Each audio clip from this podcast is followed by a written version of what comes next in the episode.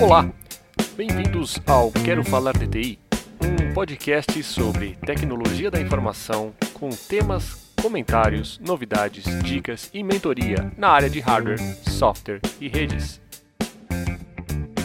Esse programa é para aqueles que querem entrar na área de TI, principalmente na indústria de software, para aqueles que já estão na carreira e para quem quer se atualizar sobre o que acontece nesse mundo da tecnologia da informação.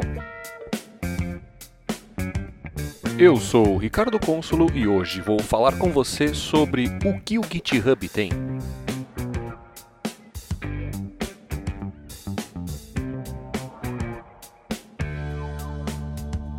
Então vamos lá. Eu estou aqui com o site do GitHub aberto e eu vou navegar nele e explanar quais são os recursos que ele tem e por que, que ele atraiu uma comunidade tão grande de desenvolvedores que culminou aí com a compra pela Microsoft por uma bela bagatela de dólares, né? E alguns bilhõezinhos de dólares. Então vamos lá. Antes de falar do GitHub, a gente tem que falar do Git, né? Que o Git é um sistema de controle de revisão versão de software muito utilizado, eu acredito que é o mais utilizado hoje no mundo. Esse podcast está sendo gravado em junho de 2018. O Git foi feito pelo Linus Torvalds, que é responsável, né, o criador e, e maior responsável pelo kernel do Linux, que o Linux, o código fonte do Linux originalmente era mantido no BitKeeper e o outro programador desenvolvedor do BitKeeper resolveu fechar o código dele, fazer coisas diferentes lá e o Linus resolveu criar o sistema de revisão de software para desenvolver para manter o desenvolvimento do, do Linux funcionando. É, ele não desenvolveu isso sozinho, tem outras pessoas envolvidas que tocam o projeto hoje.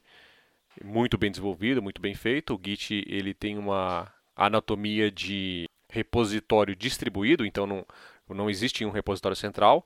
Você cria um repositório na sua própria máquina e você sincroniza esse repositório com outros repositórios na rede, na internet. É, e você vai dando nome para esses repositórios e comandos de, de sincronismo e controle de revisão. Esse, os sistemas de controle de revisão de software começaram pelo CVS, mas ele era um pouco defasado, né, com a evolução das coisas, ele ficou um pouco defasado, né? Então, os sistemas de controle de revisão foram acompanhando aí a evolução do desenvolvimento de software, né? Nós temos aí o Subversion SVN como um modelo de repositório central e cópias de trabalho que vão sincronizando com ele. Como eu disse, o GitHub já segue um modelo distribuído que é bem interessante é, no mundo da internet e, e para projetos de código aberto grande, que participam grandes comunidades, né, uma quantidade de desenvolvedor muito grande. Ele realmente emplacou. O GitHub é, na verdade, um serviço em cima do Git. Então, ele pega o Git e estende o Git com outras ferramentas que os desenvolvedores necessitam, eles, uh, ferramentas e recursos que são utilizados no dia a dia dos desenvolvedores de software. Né? Então, além de toda, do todo o poder do Git, né, que você tem as revisões controladas, você tem no GitHub um, o que? Uma conta né, de desenvolvedor. Dentro dessa conta, você vai abrindo repositórios para os seus projetos, que você pode trabalhar, projetos de, de código aberto. Existe aí um, um, alguns planos de alguns planos pagos para que você tenha repositórios privados né, e não públicos. Existem serviços pagos, outros tipos de serviços pagos, mas a, os serviços gratuitos eles são bem interessantes e é realmente a maior quantidade de serviços no GitHub é gratuita. Bom, o que, que acontece no GitHub é que o desenvolvedor, como profissional, ele publica os seus projetos para a internet. Então, quem está interessado não só no projeto, mas na, no profissional por trás dos projetos, pode é, ver o código daquele profissional ele tem acesso aos códigos fontes de, do desenvolvedor. Então isso é uma, uma, uma, uma fonte muito interessante para as empresas porque elas conseguem não só entender o estilo de programação do desenvolvedor, mas eles, por exemplo, podem contratar o desenvolvedor de um determinado projeto para dentro da empresa, para dar continuidade àquele projeto ou para trabalhar em projeto similar, que tem relação com o que aquele desenvolvedor estava fazendo. Por exemplo, um desenvolvedor de um chat online. Ele pode agregar outros desenvolvedores que vão participar do projeto e ele pode sim começar a ter uma projeção na internet e isso vai com certeza alavancar a carreira dele. A Microsoft já é dona do LinkedIn. E qual a relação do LinkedIn com o GitHub? O LinkedIn é uma rede de profissionais, né? Você vai lá, coloca o seu currículo online, a gente pode entender dessa maneira. Você diz quais, quais são as suas a sua, qual é a sua formação, quais são os seus cursos, quais são as suas especialidades. Aquela rede começa a cruzar esses dados para que empresas busquem profissionais e profissionais busquem empresas na internet, né?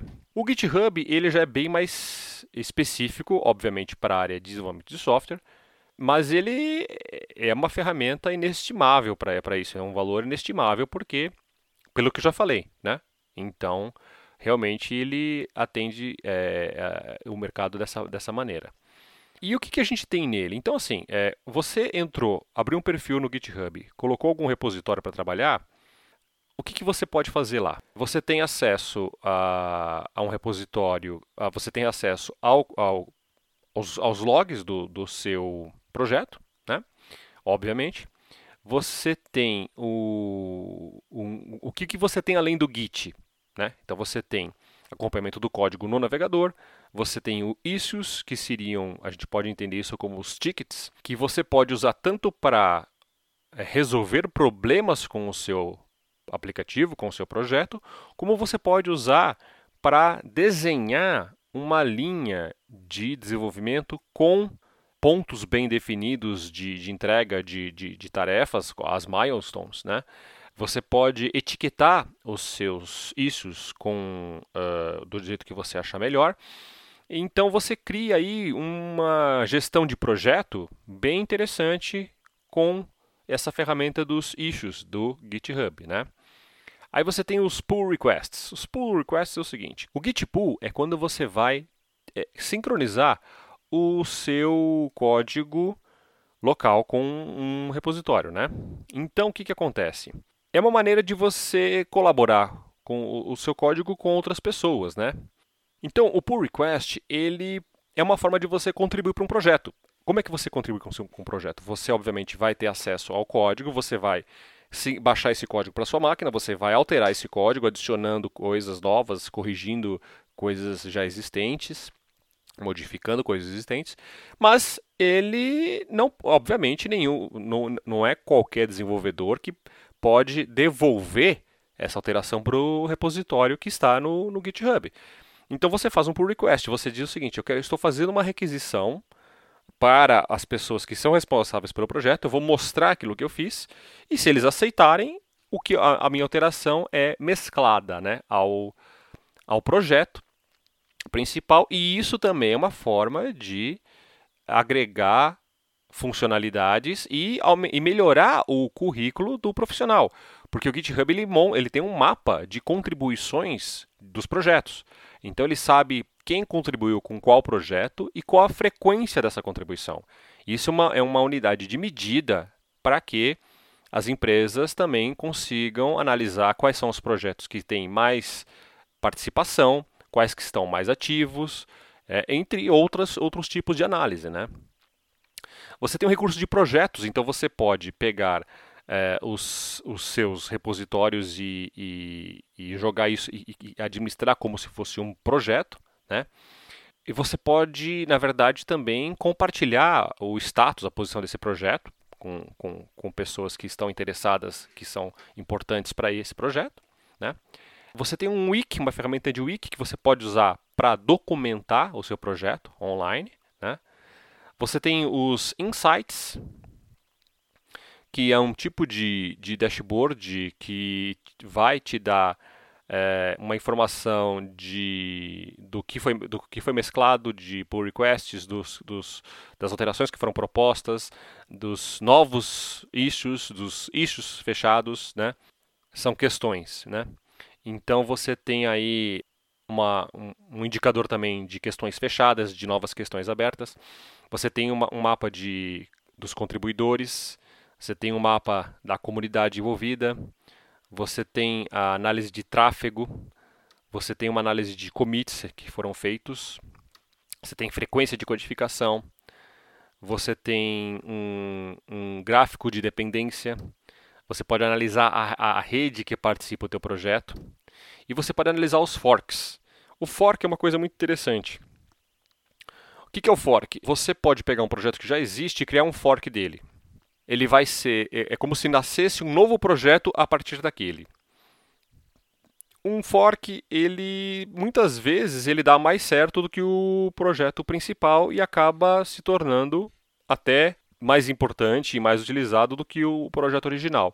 E é uma maneira muito importante, muito interessante também de se contribuir com o trabalho de um, de um repositório. Né? Você pode, é, se você tiver uma conta no GitHub, você pode observar um projeto, você pode observar a atividade de um projeto clicando num ícone Watch.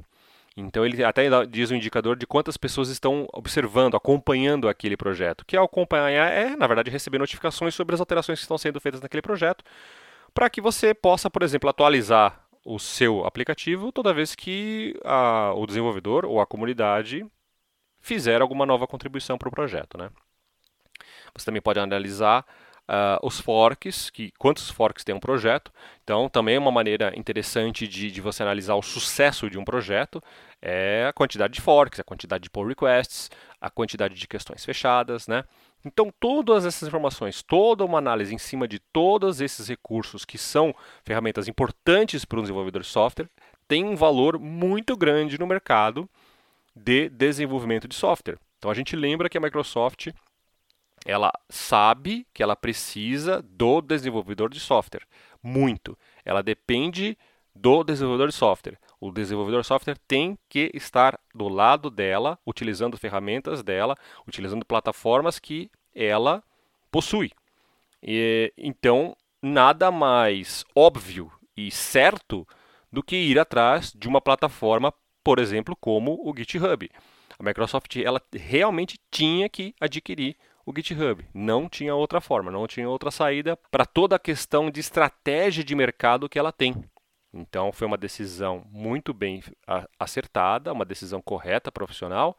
E eu aconselho a você que não não está acostumado a usar o Git, baixe essa ferramenta, busque na internet como utilizar isso. Em seguida, abra uma conta no GitHub se você ainda não tem.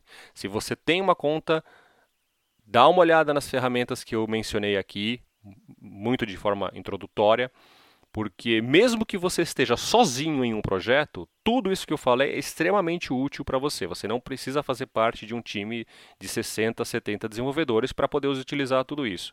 Um projeto com um profissional querendo tra trabalhando para uma outra empresa, trabalhando para si mesmo, já é válido utilizar todas essas ferramentas que estão aí à disposição. Né? Agora, o que a Microsoft vai fazer com tudo isso, aí realmente é uma incógnita, todo mundo vai ter que observar. O que ela já disse é que ela não vai alterar nenhuma maneira de se operar essa plataforma, porque obviamente isso seria contra isso, isso jogaria os desenvolvedores contra ela. Muita, muito desenvolvedor já não está vendo com bons olhos a compra do GitHub pela Microsoft, mas eu acho que não. Eu acho que ela vai procurar manter a plataforma mais fiel ao que já existe, porque se ela colocar uma modificação que vai desagradar os desenvolvedores, vai haver uma, uma, uma fuga em massa e isso vai, obviamente, desvalorizar o produto que ela acabou de comprar, que ela não tem interesse. Então, o interesse dela é manter e, e, e, e focar que realmente os desenvolvedores migrem para o GitHub. Né? E a gente sabe que hoje a Microsoft não é uma empresa somente de produtos Microsoft. Ela começa a já começou a atender áreas que antigamente ela considerava concorrentes, né? Como código aberto, Linux, servidores de aplicação na, na, web que não, não rodam em Windows, não rodam necessariamente no Internet Information Service, né? A plataforma Azure deles também, então uh, ela, eles realmente oferecem serviços de produtos que são deles e também uh, da, da, comunidade, de, de open source que é muito forte e é uma coisa que realmente a, a, a internet é o que é, a web é o que é hoje, principalmente por causa de sistemas de código aberto, né? Então essa foi uma análise da ferramenta e uma análise rápida dos motivos por que a Microsoft comprou e aquilo que eu acredito que vai acontecer com a plataforma, né? Eu espero que você tenha gostado. É, aconselho você a fazer a sua pesquisa e aconselho muito a usar essa plataforma. Existem sim alternativas, eu não posso deixar de mencionar as alternativas. Uma das principais é o GitLab. O GitLab também fornece esse recurso todos esses recursos que eu mencionei e ele pode ser, ele é, ele é um, um, um, também um aplicativo open source que você pode baixar e você pode montar o seu servidor GitLab com esses recursos para você manter o seu código é, em seu servidor fora de uma estrutura de terceiros, vamos dizer. Né? É claro que isso tem vantagens e desvantagens. Então você tem que analisar se vale a pena você manter a sua estrutura e quanto custa manter um servidor de controle de revisão de software com todos esses recursos. É muito fácil baixar, é muito fácil instalar para quem está acostumado com esse tipo de coisa, mas a gente não pode esquecer que você está, se você fizer isso, você tem um filho que você precisa cuidar dele, né? Então isso vai te consumir tempo e se ele parar, é você que vai ter que ir lá arrumar, né? Ou você pode até contratar uma empresa especializada nesse serviço para que ela mantenha esse servidor para você, para sua empresa, para o seu projeto, como uma maneira de uma maneira mais segura, mais controlada do seu projeto do que deixar em, em terceiros, mesmo que você pague pelos serviços que o GitHub oferece. Também existe o Bitbucket. O Bitbucket ele é muito interessante, ele também é concorrente nessa, nessas plataformas. Uh, ele tem o recurso de repositórios de, de projeto de código aberto, se não me engano, até cinco repositórios você pode ter, eles privados, inclusive, de maneira gratuita. E existe uma, uma quantidade limitada também de desenvolvedores, mas para pequeno, pequenos projetos, Bitbucket é também muito indicado. Né? Então, existe. É, então, assim, é, a, a, ideia desse tipo de plataforma, desse tipo de ferramenta, para auxiliar o desenvolvedor de software, para dar suporte ao projeto de software, ele é essencial hoje em dia e existem empresas globais especializadas nesse tipo de mercado, nesse, tipo de, nesse foco, nesse segmento. Então, por causa de tudo isso, é que existe aí o interesse da Microsoft e esse valor que ela pagou pela plataforma, que alguns até consideram que foi pouco, é, se não me engano, 7,5 bilhões de dólares, né? Pelo valor que, que a plataforma tem e pelo futuro que ela tem, né? Então é isso, gente. Espero que vocês tenham gostado aqui da, da minha análise, da, da visão. E vamos ficando por aqui. E até a próxima. Grande abraço.